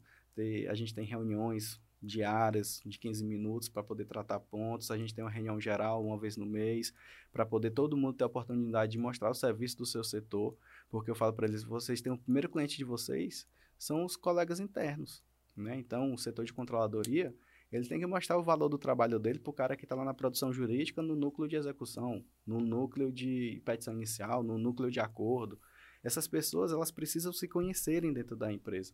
Elas precisam dar valor para os colegas de trabalho. Então, a primeira pessoa que se vende é o seu cliente, que é o seu colega.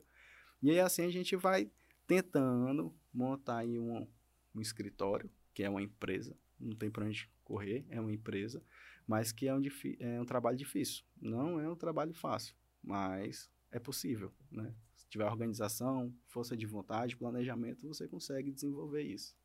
Bacana, César. É, a gente viu que vocês têm um, um, um, leque bem abrangente, né, hoje dentro do escritório de vocês.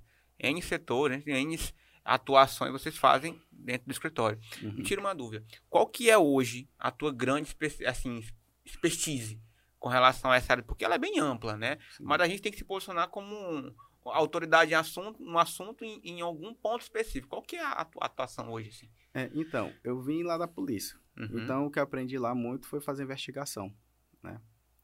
É, logo lá no começo do escritório, quando a gente estava com dois, três anos, a gente conseguiu entrar no ramo de investigação corporativa interna, né? Que seriam fazer sindicância. O que, que seria sindicância? Ocorre qualquer é, demanda, é, qualquer, vamos dizer, fato irregular dentro de uma empresa, que pode ser um crime ou não, mas algo que vá contra as normas internas ou então a própria legislação, e ali tu tem um problema. E daquele problema você precisa apurar para identificar qual é a causa do problema, quem são os responsáveis e o que fazer com, com esse problema, quais das soluções. Então, eu peguei aquela expertise que eu tinha lá da polícia, da parte da investigação, trouxe para dentro do, da, do mundo privado e comecei a trabalhar fazendo essas investigações internas. Então, tinha um, um furto, a gente ia lá, investigava para saber quem foi que furtou, o que, que foi levado, o que, que teria que ser feito, isso. E aí, depois que veio a Lava Jato, é, isso estourou, e aí hoje se trata isso como compliance, só que isso é uma perninha do compliance, e o compliance hoje, ele está, nessa parte de investigação corporativa, ele está muito mais voltado em blindar a empresa para questões de anticorrupção e tudo mais, do que essa pegada que a gente teve lá atrás, de é, trabalhar aqueles pontos que são as dores do empresário, né? Qual empresário que, que não fica doido da vida quando sabe que está sendo roubado, entre aspas, né? Está sendo lesado e está tendo um problema ali, não consegue gerenciar. Então, é, eu me especializei bem com relação a essa parte, né? Nós temos aí mais de, de duas mil investigações na carreira, né? com mais de 9 mil pessoas investigadas, e a gente entende com relação qual é o problema, e eu não só te digo como é que aconteceu tudo, eu te dou a solução para tu resolver aquele problema, e estou assinando embaixo porque eu dou um parecer técnico com relação àquilo, e também te dou orientações de como prevenir. E aí que vem essa ideia. Como lá no escritório a gente pensa como empresa, fica mais fácil o trabalho, porque eu me coloco no, no lugar do meu cliente. Então, cara, eu como empresário, o que, que eu faria? Primeiro, vontade é matar. Né? É normal. normal. E aí, e aí eu sou aquele cara que chega para ele, moço, se você matar, nós vamos inverter aqui a história. né? Vai dar muito mais problema. E se acalma. A gente não toma decisões é, cabeça de cabeça quente, né? E aí, claro, que tem uns ou outros que a gente vai movendo a paixão achando que vai dar e dar certo. Realmente dá, pode dar certo, mas na grande maioria não dá. Então, nessas horas é melhor a gente esfriar a cabeça. Vamos entender primeiro o que, que aconteceu. E muitas das vezes, as, aquilo que chegava de informação para a gente, quando a gente apurava, era totalmente diferente. Então, por exemplo, ah, eu tenho aqui uma colaboradora que ela só chega atrasada, ela não respeita ninguém, ela quer viver o mundo dela, né? Não aguento mais. Então, vamos, vamos identificar, vamos por isso, ver se a pessoa tem punições em razão dessas é, ocorrências dela, se isso realmente acontece. E aí, quando a gente chegava para identificar, por exemplo, o problema não estava naquela pessoa, o problema estava no gestor dela. Né? O gestor dela é, é, tinha algum problema pessoal com ela, tinha algum interesse com ela, e aí começou um atrito. E ela era uma peça mais fraca né, da organização, e o gestor, claro, foi lá, como diz popularmente, fazer a caveira dela, né? uhum. né? Então, essa questão da investigação, ela tem três pilares que eu gosto de dizer. Um, primeiro, a parte social, né? E a gente entra de novo naquela parte. Não adianta você fazer um trabalho de serviço jurídico sem pensar na pessoa, né? Não adianta você só ser 100% técnico sem pensar se aquilo ali, qual vai ser a repercussão social, disso, né? Então, é, entra a pessoa, porque é importante você identificar quem é que está errado na história, né? Quem são as pessoas que estão envolvidas naquela história. Depois, vem a parte financeira, porque provavelmente a, a empresa, ela está perdendo em, em, algum momento ali, né? Ou valores, ou então realmente na perda do, da mão de obra, que isso gera custo e tudo. E, por fim, na parte estratégica, né?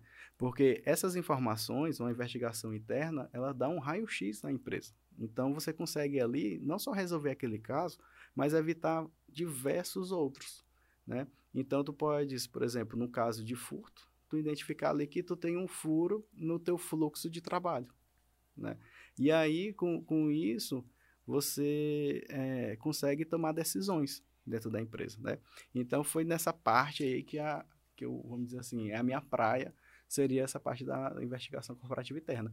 E aí a gente tem aqui, tipo assim, histórias aí de mais diversificadas formas, porque quando a gente mexe com pessoa, é o pessoal que é criativo. Tem, o pessoal tem que estar, né? Que tem coisa que até que Deus duvida, mas é, é, tem coisas assim que eu, eu gosto muito porque é um, algo muito dinâmico. Então, assim, tu pensa que é uma coisa e depois não tem nada a ver, é totalmente diferente, e todo dia tu vai aprendendo algo novo. Teve algum caso, assim, que não precisa dizer pela questão da ética, né? Sim. Mas assim, vocês ficaram lá, sei lá, era uma coisa que dava para resolver em uma semana, vocês ficaram quase um mês matando lá, quebrando cabeça e no final tomaram, sei lá, chegou a uma conclusão que não era assertiva e teve que alguém chegar lá e falar: "Não, moço, o que aconteceu foi assim, foi eu mesmo que quebrei o copo e tal". Ou não, vocês nunca tiveram um furo assim? Tem, tem, tem muito com, com relação a isso. Por exemplo, é, é muito comum, por exemplo, questão de assédio, né?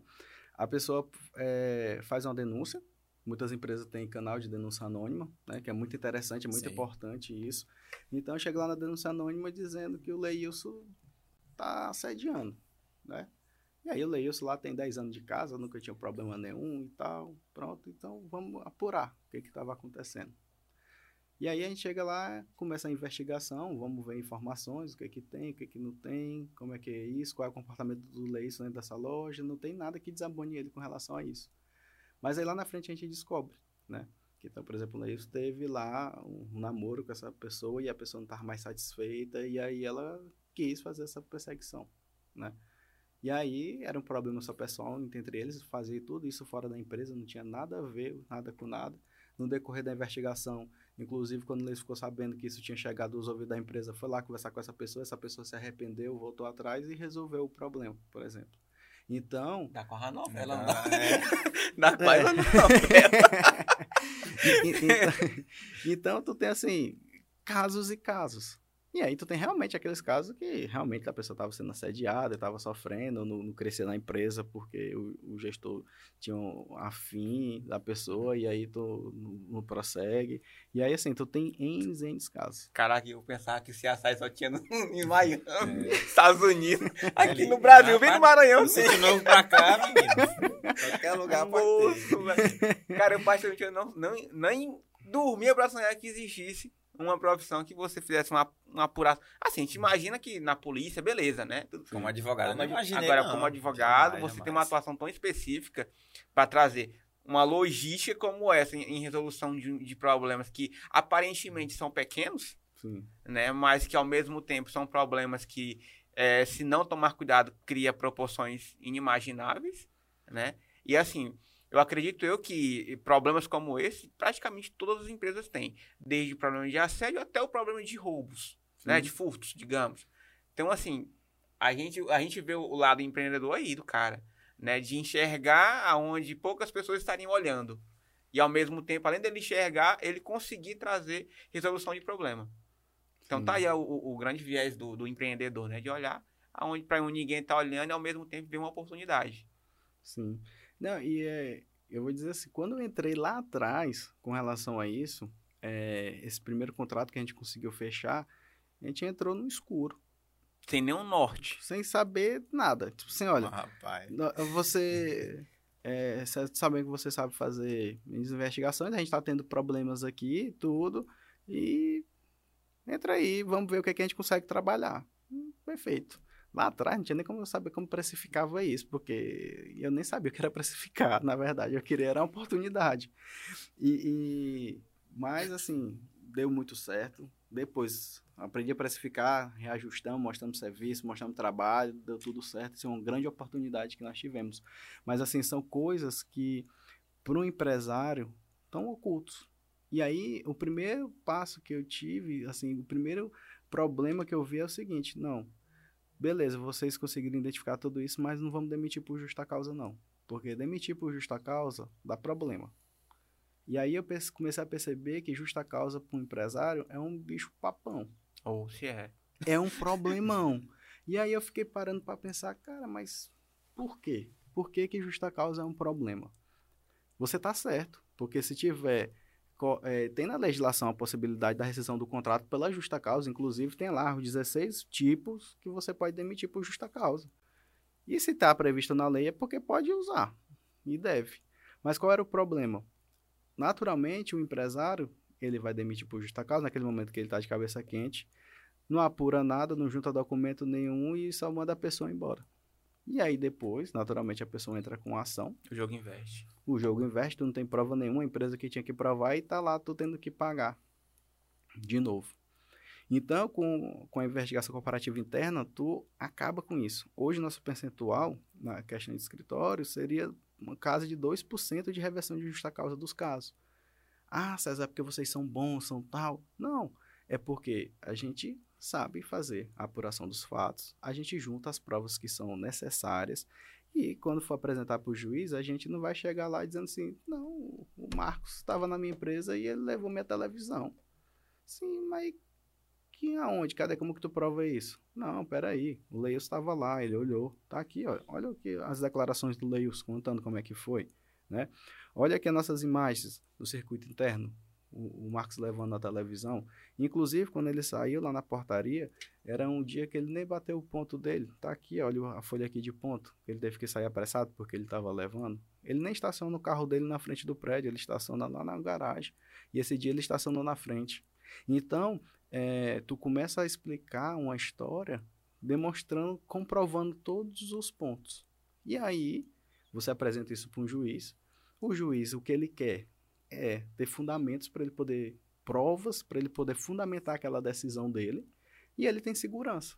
Contra fatos, não argumentos. Exato. Então, quando chega lá o Marco dizendo, não, mas eu não furtei, não. E outra coisa, eu quero meus danos morais porque estão dizendo que eu furtei. E a gente chega lá e não temos nada. Aí, automaticamente. É. Exato. Então, sim, faz uma diferença. É, um, é todo um diferencial. E isso é, é uma cultura que ela tem que ser criada dentro da empresa, do empresário, e aí que está um, um, dos outros pilares lá no escritório, que a gente tenta mudar essa mentalidade do empresário, que advogado só serve para resolver o, o problemão, é só um custo, né? Eu gosto de comparar muito com o contador. Quando a gente vai abrir uma empresa, a primeira pessoa que a gente procura depois que a gente fechou o serviço, o sócio, tudo, é o contador. Por quê? Porque a gente é obrigado a ter um contador para ir lá na Jucema, dar entrada, não sei o quê, e acompanhar a empresa, porque senão a gente vai pagar imposto. Mas se tu não fosse isso, tu não queria nem saber do contador, para ti era custo. É só aquele cara que a gente fica mandando a nota fiscal todo final de mês para ele, ele te manda em troca do boleto, o do honorário dele e outro do imposto. Não, eu conheço um que é gente boa demais. É. Rapaz, eu particularmente eu posso confessar para você. O fominha, que ele é advogado e contador. É. posso confessar para você que hoje a, a, a contabilidade dentro do, do, de uma empresa ela pode ser o tanto o calcanhar de Aquiles como ela pode ser o fator de crescimento do teu negócio. É verdade. Exato. Né? Não estou falando porque meu contador está aqui me olhando, não. Mas, mas, enfim, mas é uma verdade porque a gente vivenciou isso né, aqui há um tempo atrás. É. A Dani até comentou um pouquinho isso aqui. Mas, cara, é um, é, um, é um cuidado que eu acredito que todo bom empresário tem que ter. É um bom contador. Exato. E, e eu vou dizer mais: o mesmo contador teu é o meu. Então, assim, essa conversa que a gente está tendo aqui, eu tô com ele porque ele me dá resultado com relação a isso. Porque eu vejo isso, quero passar para meus clientes, mas eu cobro também do meu prestador de serviço. Então, é, o advogado ele é tão essencial na abertura de uma empresa como um contador. E não só na abertura, em todo o crescimento e desenvolvimento da empresa. Mas lembre, a gente falou lá atrás que nós precisamos de advogados que especialistas com relação à empresa. Não adianta eu contratar um advogado de família para poder acompanhar minha empresa. Ele não vai ter esse olhar, ele não vai ter essa vivência do que eu passo numa empresa. E aí a gente agrega com relação a parte de gestão, tu tem que saber, tu tem que saber quais são as dificuldades da empresa, saber que é um plano de ação, tu conhecer a operação do teu cliente, porque aí você tem matérias suficientes para explicar para ele, ó, a melhor saída aqui é essa e essa. E nunca se dá uma saída só. No direito a gente tem um, um leque de opções, uma variedade de opções, de, de oportunidades. Então, olha, o melhor serviço é esse, esse e esse. Não, mas eu não queria fazer esse daqui não, doutor. Disse, ó, tudo bem. Ah, esse aqui é o mais seguro. Mas fazendo esse, já te deixo claro que os riscos são esse e esse. Quer assumir? Quero, tudo bem. Então a gente fecha e vai assumindo com relação àqueles riscos. Assim aqui, vamos dar sequência. Exato. deixa, deixa registrado. deixa, deixa registrado. ali o respaldo ali. e, e dá sequência. Então, assim, é, uma empresa, ele precisa tanto de um contador, precisa tanto de um advogado e precisa do marketing desde o início. Do início ao fim dela. De, do pequeno até quando ele estiver grande. Repete aí para quem não ouviu. O que é mesmo aí? não é merchandising, não. mas, mas os pilares, de fato, eu entendo. Marketing, você precisa vender. É serviço, é produto que for. Não tem para onde tu correr. A contabilidade. Tu não pode ter problema com o leão. Isso é fato, né? mas procure contabilidades ativas, não aquela que você só vai mandar documento no final do mês. Aquele, passiva. Né? Exato, aquele que ele sabe, aquele que saiba aquele, o teu trabalho, qual é o teu negócio, porque aí vai ficar mais fácil o trabalho dele. Ele te conhecendo, sabendo onde é que tu quer chegar, porque às vezes tu chega lá, não, eu quero abrir uma empresa. Beleza, então bora botar aqui no simples e resolve. Rapaz, o meu, pra ser bem sincero contigo, meu, até pra me comprar o Nikito hoje tá com problema, bicho. pra poder fazer tudo certinho, É. né? Imagina, dá 1,75 e pedir nota pro cara. e passa no enfim. cartão que é melhor. Tem que ser no de crédito. porque É, deve no não pode, não. É. Não deixa, não.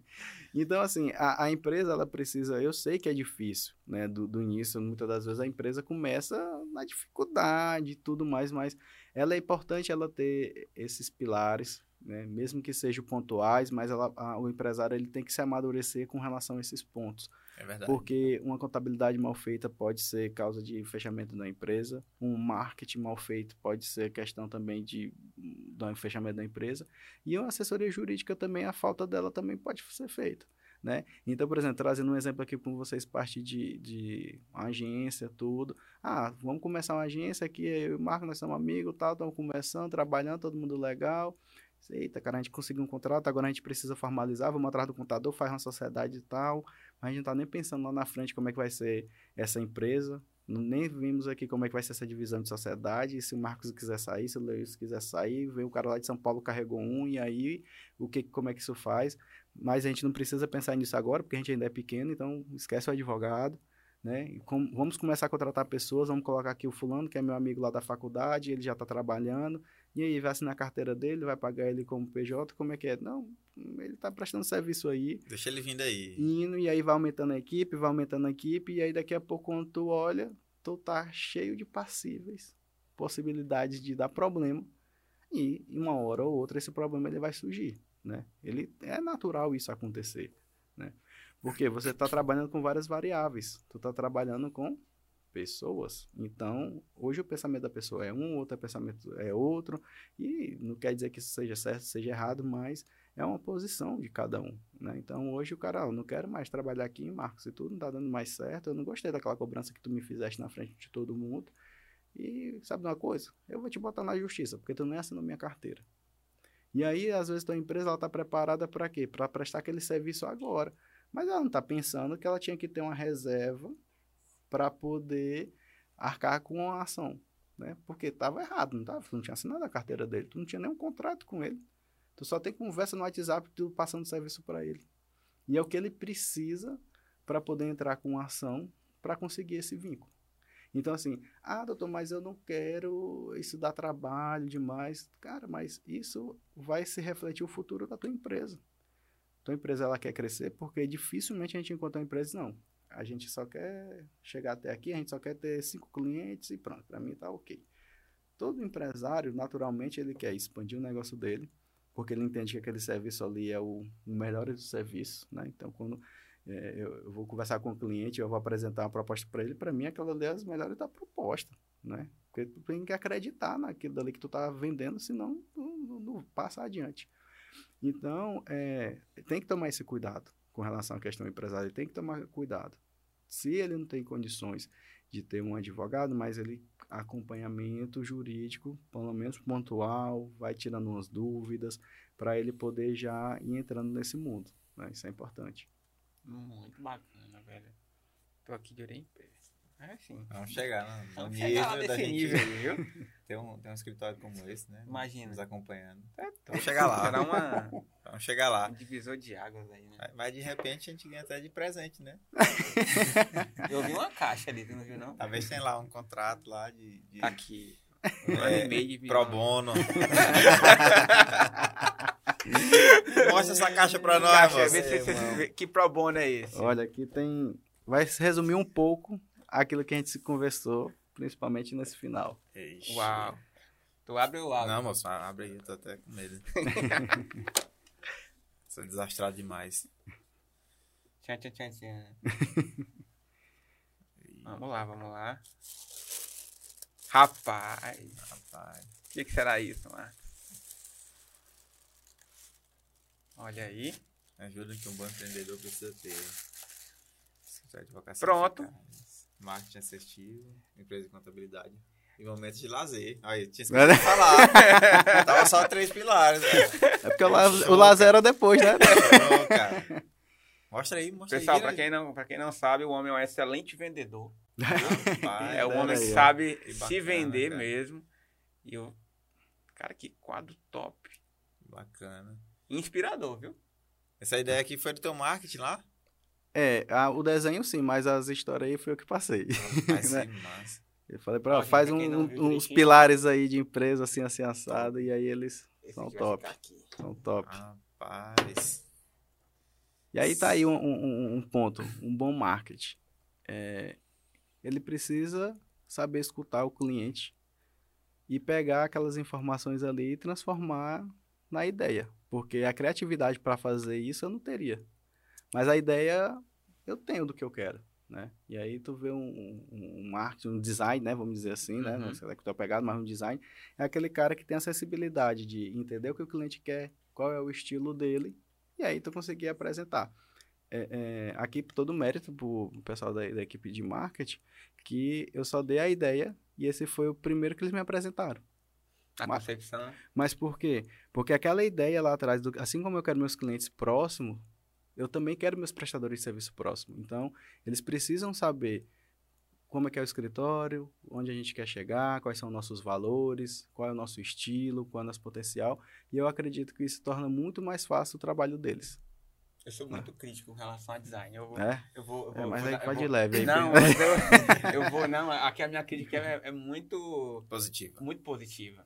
Viu? Quero parabenizar a equipe pela simetria, Ok. primeiramente, né, com relação aqui a- às ênfases textuais e Foi as massa, chamadas. massa. Uhum. É. Eles são, São é, as é daqui ou de São Luís a equipe? É daqui, de Imperatriz. Daqui, né? Massa. Muito É bom. aqui de bacana. Imperatriz. Muito bom. estão gritando lá, fala meu nome, fala meu nome, mas não sei se pode. Pode, por favor, pode falar. Esse é o pessoal da Nau Agência, né, do, do Tiago Nascimento, né, que tá à frente lá. E prestando um serviço muito interessante e é um dos pontos que a gente sempre procura. Por exemplo, nosso contador é aqui de Imperatriz, nossa contabilidade, né, o pessoal da Máximos. A parte de agência é daqui, de Imperatriz. Então, assim, eu tinha dificuldade, às vezes, de achar essas... Não que em São Luís não tenha, tem. Mas, assim, pessoas jovens com, com ideias de crescimento, e para poder casar um pouco com relação ao momento que nós estamos no, no escritório, né? Porque aí você cria sonhos juntos, né? Vamos crescer juntos e tudo, vamos desenvolvendo. E aí eu consegui achar essas parcerias aqui em Imperatriz. E aí lá no começo da nossa conversa, a gente falou, né? Ah, o pessoal quer procurar as coisas fora e tudo. Não, a gente tem bem próximo da gente, nós precisamos só conseguir ver esses profissionais que estão, né, disponíveis no mercado pra gente. Analto fala daqui de Imperatriz? Isso. É do Thiago. Isso, do Thiago. Ah, Thiago Nascimento. bacana. Conheço demais. Qual é, Thiago? O Thiago, eu dei uma palestra uma vez lá na, na, na Wider, na Facimp. Aí ele tava, ele, tava como, na época ele tava como estagiário do Diego. Hum. Aí ele deixou, ele saiu e foi, é, acho que era de uma agência, né? No caso, começou agora. Tem Sim. ele, tem uma, uma galera com ele. Muito bacana. Muito bom. Parabéns. Muito bom mesmo. Pô. Cara, eu tô aqui extasiado ainda com muito assunto, né? Foi muito, muito, muito conteúdo. Eu não sei se tem alguma coisa pra Tô, tô processando ainda. aqui. Tem muita coisa aqui pra gente. eu, eu tô imaginando aqui tanto Costa tava fazendo nesse, nesse negócio, a gente criar muito Eu, conteúdo. Uhum. eu não sei se, eu, se a gente acabou passando por esse assunto esquecendo da sigla. CTA. CTA. É, é porque que aqui não é meu nome, né? É, é muito grande. Então, CTA é César Timóteo Advogados Associados. Ah, Hum, então. é. entendi. Porque a gente fala assim, ah, é César Timóteo Advogados Associados. o, o cliente nem te espera terminar, né? Então, Não, de- termina depois, manda um áudio aí. Isso é meu, tempo aqui. então a gente foi encurtando, encurtando, aí ficou o CTA Ah, mais. Bacana. Cara, muito, muito, muito, muito obrigado mesmo, né? por- pelo teu. Você aceitar, né? É, ter vindo aqui. A disponibilidade, eu acredito que tua correria seja tremenda, né? Mas eu tô muito feliz, primeiramente, por, por conhecer, né? Acredito eu que a gente tem aí uma, umas Um raízes. primo aí distante. umas raízes aí sanguíneas aí. Uhum. É, a gente vai trocar uma ideia posterior aqui. Acredito que a gente tem muita coisa pra somar um com o outro, tá? Eu fico muito feliz de recebê-lo aqui, né? Não só você, mas a sua plateia que, que acompanhou. tá que nem política, né? Andando com a comitiva, hein? A assessora Enfim. de comunicação ali só aí. Eu achei ele esqueceu de falar. Tava só escutando aqui, ó. mas enfim, cara, eu tô fiquei achei muito bacana trocar essa ideia contigo. Foi uma visão assim que eu, eu conheço N advogados, mas eu nunca tive, nunca vi, né, um- um- uma expertise tão diferente, né, Hum. com relação a isso que você tem com com esse teu posicionamento, né? Essa visão do empreendedor, essa, essa forma de como tu lida, né, a- com a advocacia implantada no caso do empreendedorismo. Uhum. Achei muito bacana isso. Então, cara, fica aqui meu agradecimento imenso aqui por parte de toda a equipe da, da Like, da Sketch também. E faça suas considerações com relação ao nosso convidado. Rapaz, sempre que tiver novidade, pode vir aqui. É, com certeza. Você tem cadeira cativa aqui. É. Na hora que você quiser voltar aqui e falar assim, Leio, eu tô com esse assunto novo aqui, vamos trocar uma ideia com relação a ele. Eu tenho aqui um colaborador pra gente trocar uma ideia. Vamos, cara, tá de portas abertas aqui a empresa, podcast tá aqui. Então, faça aí suas últimas considerações aí. Acredito eu que foi, foi, foi mútuo aqui. Acredito, cara, eu, eu particularmente eu tô muito feliz aqui. Eu fico feliz que, que, até que rendeu também, né? Mesmo com todas as, as restrições da. É, porque a gente, a gente, a gente, né? a gente, pro... com medo de, é, falar. De enfatizar e... coisas, né? Enfim, uhum. mas eu vi que foi um assunto que foi natural. Né? Falamos de raízes, falamos de empreendedorismo, falamos aí de, é, de relacionamento, dos três pilares né? Hum, que no caso são quatro agora, né? É. a gente deixa o lazer por último, né? É, porque o lazer não vai ficar dando muita ênfase aqui. porque senão foca só nele. É. Mas também é perigoso quando ele fica tão por último que sim, a gente esquece dele, né? Sim, sim. É, é um, é um perigo.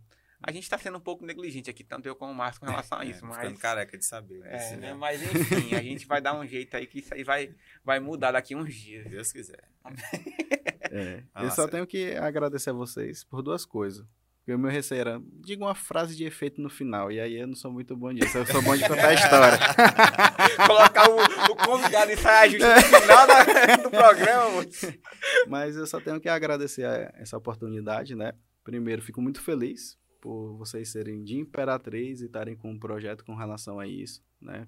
Tenho, tenho tal convicção que isso vai crescer e de fato mesmo potencial, né? Então, de parabéns com relação a isso. E Principalmente eu, depois de hoje, né? Ah, sim, pode esperar. Ah, não... Acredito que não vai ser o mais visualizado, não. Mas espero ter é, agregado para o público de vocês, né? Ter falado um pouco, se nada, mostrar um, um outro lado da, da, advocacia, né? Que a advocacia não é só resolver aqueles problemas que já estão são incêndios, né? A gente consegue trabalhar de forma bem preventiva com relação a isso. E só agradecimentos, né? Muito bem recebido por vocês.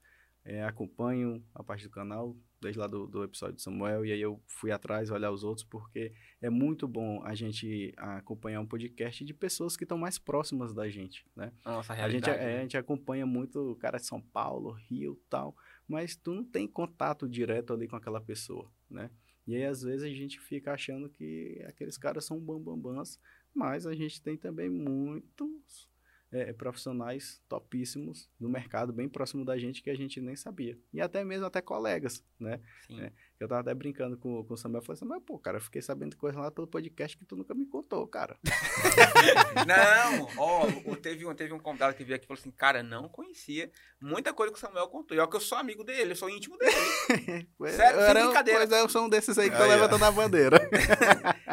eu não conhecia, o, o, ele não sabia da história do pai de Samuel, não sabia muita coisa. Hum. Então, assim, o podcast ele vem para você contar a tua história, porque às vezes a, a, as pessoas só te veem ali no holofote, né? Ali hum. naquele, naquele sucesso, tudo. Mas não conhece ali a tua trajetória, não conhece para onde tu passou, né? Os teus princípios, tudo isso. Então a gente procura trazer nesse programa essa essência de você contar quem você é, aonde você está e para onde você vai. Então Sim, é um, é um ponto muito bacana que a gente procura trazer os nossos convidados e fazer com que essa conversa flua naturalmente e que a, ah, esses pontos específicos sejam pontuados, né? As pessoas entendam que a, a, ali por trás daquele profissional tem uma pessoa normal. Sim. Né? Com problemas, que já passou por dificuldades, mas que ele está ali consistentemente ali buscando sempre melhorar. Sim. E a gente tem só o que aprender com todo mundo. Eu acredito é. que a gente consegue aprender com qualquer pessoa. Sim. Né? Conversar é, é uma essência de sociedade desde os primórdios, né? Então, em conversas, às vezes, a gente trocando uma ideia, opa, dá um insight de fazer alguma coisa, dá, ver que tem uma oportunidade ali. Cara, eu nunca tinha parado para pensar e, e, ver isso dessa outra forma, mesmo que eu não concorde, mas realmente, por que que pensa daquela forma, né? Então, assim, é, vocês estão dando oportunidade para isso, né? Então, meus parabéns com, com relação a isso, porque vocês estão agregando socialmente, né? Assim como lá atrás a gente, eu penso muito com relação a isso, o que, que a gente pode agregar, vocês também estão fazendo a parte de vocês. Vocês estão levando informações é, para a sociedade e eu acredito que isso vai ter bons frutos, sim. Tá? Pô, muito obrigado, bacana. viu? Muito bacana. Obrigado, né, por tudo, pelas palavras. E é isso aí, tô aqui lisonjeado. Fala aí, mano. E para quem ficou aprendendo com a gente até agora, É. nosso muito obrigado. E até o próximo Até programa. o próximo. Fica com Deus. Valeu, pessoal. Valeu, tchau, tchau. Abraço. Um abraço, pessoal.